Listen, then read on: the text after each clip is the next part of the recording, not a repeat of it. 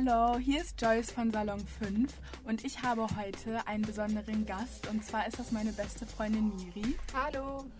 Wir werden heute über Freundschaft sprechen, aber vor allem zuallererst über Rassismus und für uns beide ist das ein relevantes Thema, weil Miri ist Koreanerin und ich bin halb deutsch und halb afrikanisch. Und es ist so, dass wenn wir beide unterwegs sind, wir fallen einfach grundsätzlich auf, weil vom Aussehen her wir sehr exotisch sind und es die Kombi Asiatin und Afrikanerin bzw. afrodeutsche Person sehr selten gibt und ähm, das ist immer ganz lustig. Also ich würde sagen, am besten fangen wir mal mit der Definition von Rassismus an und arbeiten uns dann weiter vor. Mhm. Also wir sind ja gerade darauf eingegangen, dass wir aussehenstechnisch auffallen und Rassismus hat gerade immer was mit ja, dem Aussehen zu tun und ähm, die Definition von Rassismus ist, dass Rassismus eine Ideologie ist, nach der Menschen aufgrund weniger äußerlicher Merkmale, die eine bestimmte Abstammung vermuten lassen, beurteilt werden und es dann nicht darauf ankommt, wie der Charakter ist oder ja, wie individuell jede Person ist und alle dann irgendwie ja, gleichgesetzt werden. Ich weiß nicht, ob ihr schon davon gehört habt. Ja, und zwar ist am Montagabend was sehr Schlimmes passiert in Minnesota und da geht ein Video rum von einem afroamerikanischen Mann, der getötet wird durch einen Polizisten, der ihn auf den Boden drückt, sodass er keine Luft mehr bekommt und dann an den Folgen dessen stirbt. Und genau. Vor allem ist er auch kurz darauf im Krankenhaus dann gestorben. Und ich kann einfach überhaupt nicht nachvollziehen, wie dieser Polizist so lange weitermachen konnte und die anderen Polizisten ihn auch noch dabei unterstützt haben, obwohl mehrere Passanten das alles aufgenommen haben und gesagt haben, dass er doch damit aufhören solle. So, weil, warum äh, macht er das auch zehn Minuten lang? Also da sind eindeutige rassistische Motive hinter. Anders kann man sich das nicht erklären. Ja, der Mann lag schon am Boden und er hat trotzdem einfach weitergemacht und gab es keinen Grund, so brutal mit dem Mann umzugehen. Und ähm, ja, die Passanten haben auch gesagt, dass der Polizist aufhören soll, weil der Mann schon am Boden liegt und gar nicht mehr kann, keine Luft mehr bekommt. Und es war offensichtlich, dass er am körperlichen Limit ist und der Polizist hat einfach trotzdem weitergemacht. Ja, vor allem geht das Video ja zehn Minuten lang so. Der Mann, also George Floyd, hat auch mehrfach gesagt, dass er keine Luft kriegt, dass er Schmerzen hat und alles, dass er doch bitte aufhören soll, dass er meint, dass er ihn gleich umbringt. Und spätestens dann hätte der Polizist doch merken müssen, dass äh, ja, er eindeutige Grenzen überschritten hat, dass das keine normale ähm, Festnahme ist. Also. Ja, das ist ja. einfach unfassbar, wenn man sich das Video anschaut und sich die Audioaufnahmen dazu anhört. Die werden wir jetzt einmal einblenden. Da der Vorfall sehr verstörend war, ist das Rohmaterial, was jetzt kommt, auch sehr brutal. Wem das zu extrem ist, der spult am besten einmal ein paar Sekunden vor. Well, you got him down, man. Let him breathe, least, man. I can breathe. Es ist unfassbar, was da passiert ist in Minneapolis. Man kann nur hoffen, dass sowas nicht nochmal passiert. Wir sprechen jetzt über unsere Erfahrungen, die wir in Deutschland gemacht haben, die natürlich in keinster Weise damit zu vergleichen sind.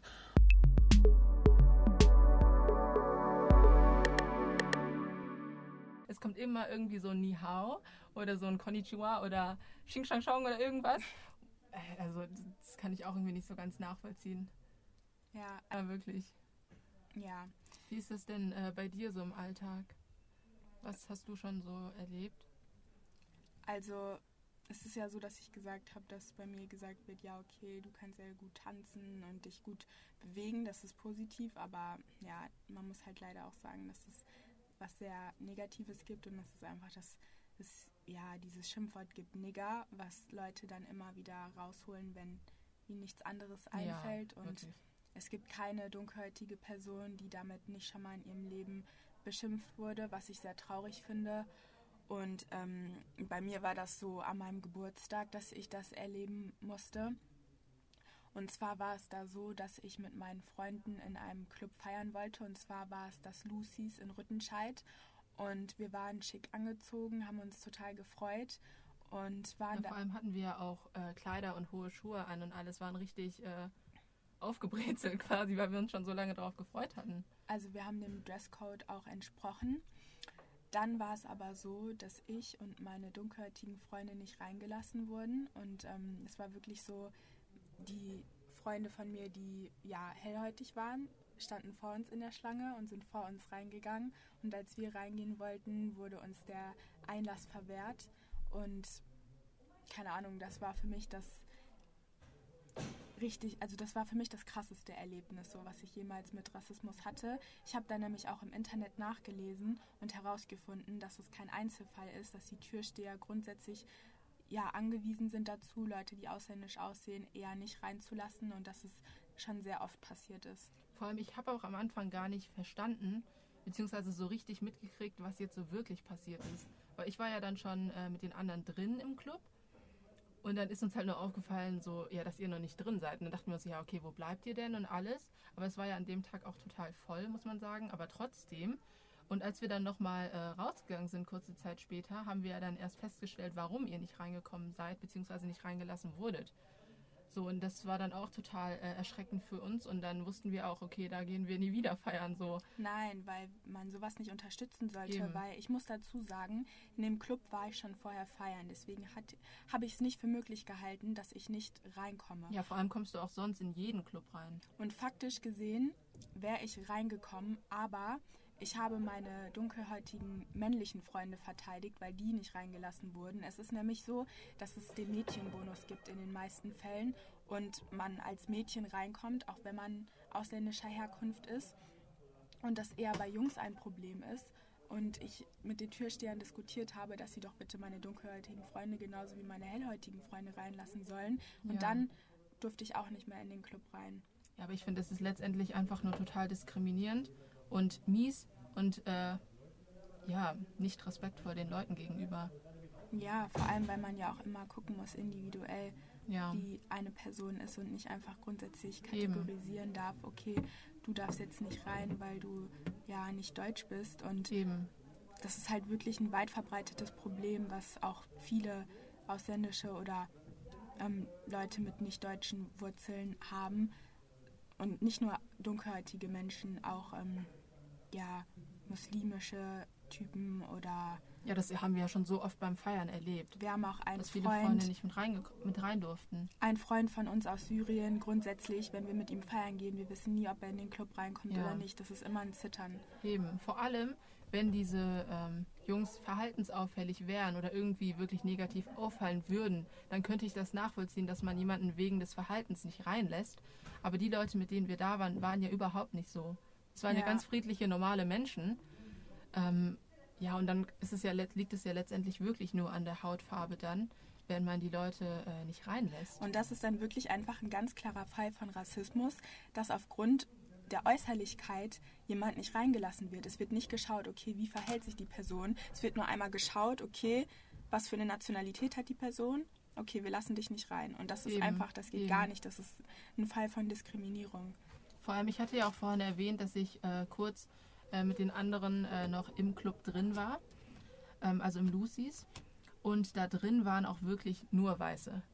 Also wirklich so 90 Prozent oder 95 Prozent der Leute, die da drin waren, waren weiß.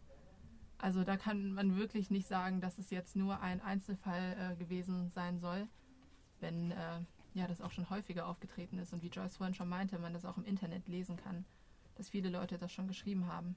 Und ich finde, es ist auch sehr verwunderlich und mich persönlich hat das einfach so schockiert, weil ich mich einfach wohl im Ruhrgebiet fühle, so, weil es multikulturell ja, ist auf jeden Fall. und ich nicht erwartet hätte, dass ich hier sowas erleben muss. Ich bin ganz ehrlich, wäre mir sowas in Ostdeutschland passiert, wo Rassismus viel verbreiteter ist, dann hätte mich das weniger schockiert als hier im Ruhrgebiet in NRW, wo ja einfach viele ja. Ausländer leben und ähm, wo ich eigentlich dachte, dass es dass es nicht so viel Rassismus gibt. Eben. Und vor allem auch noch in der eigenen Heimat. So ist es ja mitten in Essen-Rüttenscheid so. Ja. Also, ich bin einfach ein Mensch, ich bin sehr offen erzogen worden. Meine Mama ist Deutsche und mein Vater kommt aus Kamerun. Und meine deutsche Familie ist sehr offen. Und mir wurde einfach immer beigebracht, dass man auf den Menschen gucken muss auf die Charaktereigenschaften, auf jeden individuell und niemanden aufgrund der Nationalität oder Äußerlichkeiten beurteilen sollte. Und ich finde, das ist einfach sehr wichtig, weil es ist zwar lustig, dass wir beide irgendwie immer auffallen und im Gedächtnis bleiben, aber es ist halt auch irgendwie so, ich finde es irgendwie komisch oder blöd, dass es so eine große Sache ist. Also, dass so eine große Sache daraus Ja, gemacht wird, ja. dass wir so unterschiedliche Nationalitäten haben. Weil letztendlich für uns im menschlichen Umgang ist das einfach überhaupt nicht wichtig. Wir achten darauf nicht. Wir verstehen Eben. uns einfach gut. Wir mögen uns. Und ja. Also, Ich habe auch irgendwie nie so wirklich äh, oft bewusst darüber nachgedacht, also über ähm, ja, deine Hautfarbe oder Nationalität oder was auch immer, weil das in Bezug auf unsere Freundschaft so überhaupt nicht wichtig ist. Also es ist ja eigentlich, nicht nur eigentlich, es ist völlig egal, was für eine Hautfarbe oder was auch immer äh, deine Freundin oder Freund hat. So, solange man sich gut versteht, so ist es ja überhaupt nicht relevant einfach. Ja, bei mir ist das auch so, dass ich das bei dir nicht sehe. Für mich bist du einfach Mim, so meine beste Freundin und Eben, ja. fertig. Also ich, Ja. ich keine Ahnung, irgendwie. Man wird auch wirklich eher immer von außen darauf aufmerksam gemacht, dass man Ja. anders ist. Wir achten da irgendwie gar nicht so bewusst drauf irgendwie. Nee. Ja. Und ich meine, dazu muss man halt auch sagen, viele Leute wissen es einfach nicht besser und es ist einfach und es ist nicht immer böse gemeint. Rassismus ist einfach eine Folge von falsch erlernten Gedankenkonstrukten, aber die kann man ja ändern, indem man darüber spricht und aufklärt. Und deswegen finde ich, ist es auch wichtig, dass man das thematisiert, dass wir darüber reden. Und ähm, genau. Weil es ist einfach so in Deutschland, dass wir, also dass viele Menschen aus verschiedenen Ländern zusammenleben und es einfach nicht hilft, wenn man nur auf die Unterschiede guckt. Und ich finde, es ist wichtig, dass man immer darauf schaut, dass wir alle Menschen sind. Der Kern ist gleich und wenn wir uns öffnen, dann können wir uns gut verstehen, können wir Ja, Spaß ja, haben. sehe ich auch so. Vor allem hier auch im Ruhrgebiet merkt man das ja total, dass hier total viele verschiedene Nationen aufeinandertreffen und dass das Zusammenleben ja in vielen Dingen eigentlich super funktioniert so. Und dass man auch ja, davon profitieren kann, dass man mit so vielen verschiedenen Nationen oder mit so vielen verschiedenen Menschen Kontakt haben kann. So, die Welt ist ja bunt. So, Genau, und jede Nationalität hat einfach irgendwas Besonderes. eben. Und wenn man aus jedem Land irgendwas nimmt, aus jeder Kultur, dann wird das einfach was viel Größeres, als Ja, wenn man einfach ja. nur immer unter sich bleibt. Und ähm, ich weiß nicht, ich mag das sogar. Also ich embrace das sogar, wenn jemand irgendwie ausländisch ist oder irgendwie anders. Ich, ich finde das toll. Ich bin dann immer total, ich möchte dann mehr erfahren und dadurch wachsen. Und ja, ähm, ich finde, ja, es gibt eigentlich nichts Besseres als Diversität. Also Eben. wenn als Vielfalt. Ich sag lieber Vielfalt. ja. Ich und glaube, man wird auch so verstehen, was du meinst. ja, aber weißt du, wenn es umgangssprachlicher ist. Und ich weiß nicht, deswegen, ich finde, es ist einfach wichtig, dass man wirklich immer den einzelnen Menschen betrachtet. Und das ist auch das, was ich an unserer Schule, auf der wir waren und unser Abitur gemacht haben, so gut fand. Da war es wirklich so, dass nur im Fokus stand, wie du als Mensch bist, wie intelligent du bist, was für Leistungen du erbringst und nicht, wo du herkommst. Ja, Und ich finde, so sollte es auch sein. ja, sehe ich auch so. By the way, wir haben uns auch durch die Schule kennengelernt. Nicht durch Aber wie unsere... lange kennen wir uns schon mittlerweile? Wir kennen uns seit 14 Jahren. Da fragt man sich jetzt, wie alt sind die beiden? ja. Ähm, wir kennen uns seit der Grundschule. Richtig krass, wie lange wir schon befreundet sind. Oh Wirklich? mein Gott. Ja, und ja, wir verstehen uns einfach gut. Okay. Ich finde jetzt gerade den Übergang nicht. ähm, und es ist so, dass wenn man so lange befreundet ist, man fängt einfach an, ähnlich zu denken, ähnlich zu Ja, wir reden. sind in vielen Dingen so gleich irgendwie. Das ist so krass. Wir haben so einen ähnlichen Wortschatz sogar entwickelt. So, wir reden wirklich voll gleich. So, wir haben voll den ähnlichen Slang, so mehr oder weniger. Denglisch, Boah, unser Denglisch. die Wirklich. Betonung. oder dieses kein Ding. Kein Ding. Genau. Oder in jedem zweiten Satz. Weißt du, was ich meine? Boah, das sag ich wirklich. Und das ist einfach richtig witzig so. Und bei uns ist es sogar so, wir können 20 Stunden am Stück reden, ohne dass uns irgendein Thema ausgeht Ja, oder wirklich. uns langweilig wird. Das ist so krass. Eigentlich denkt man sich so, nach so langer Freundschaft müsste das ja mal irgendwann aufhören. Aber irgendwie nicht. wir müssen uns dann wirklich auch im Alltag manchmal zusammenreißen. So, allein gestern haben wir schon über zwei Stunden wieder Ja, telefoniert, wirklich. ohne es gemerkt zu haben. Also, das ist echt lustig. Und ich finde, vor allem, wenn man älter ist, hat man weniger Zeit und kann gar nicht unbedingt immer jeden Tag was machen. falls es nicht aufgefallen ist, wir reden jetzt so ein bisschen einfach über unsere Freundschaft. ja, ich dachte, so kann man das sagen. Und dass es gar nicht unbedingt wichtig ist, dass man jeden Tag was macht, sondern wenn man einfach einmal eine Verbindung hat und sich gut versteht, dann muss man sich nicht jeden Tag sehen oder irgendwas machen. Ja.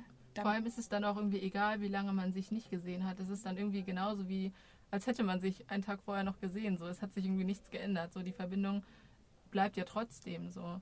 Genau, und dann, wenn man sich einmal trifft wieder, dann ist es so, als ob man, keine Ahnung, als ob es gar nicht passiert ist, dass ja, man sich bisher nicht gesehen hat. Und ja. ja. deswegen bin ich sehr froh, dass ich meine beste Freundin heute hier zu Gast hatte und mit ihr mich auch. und mit ihr quatschen konnte und ihr alles hier im tollen Salon 5 zeigen konnte. Und ja. So, ich hoffe, der Podcast hat euch gefallen und war interessant. Ich bedanke mich fürs Zuhören. Bis zum nächsten Mal.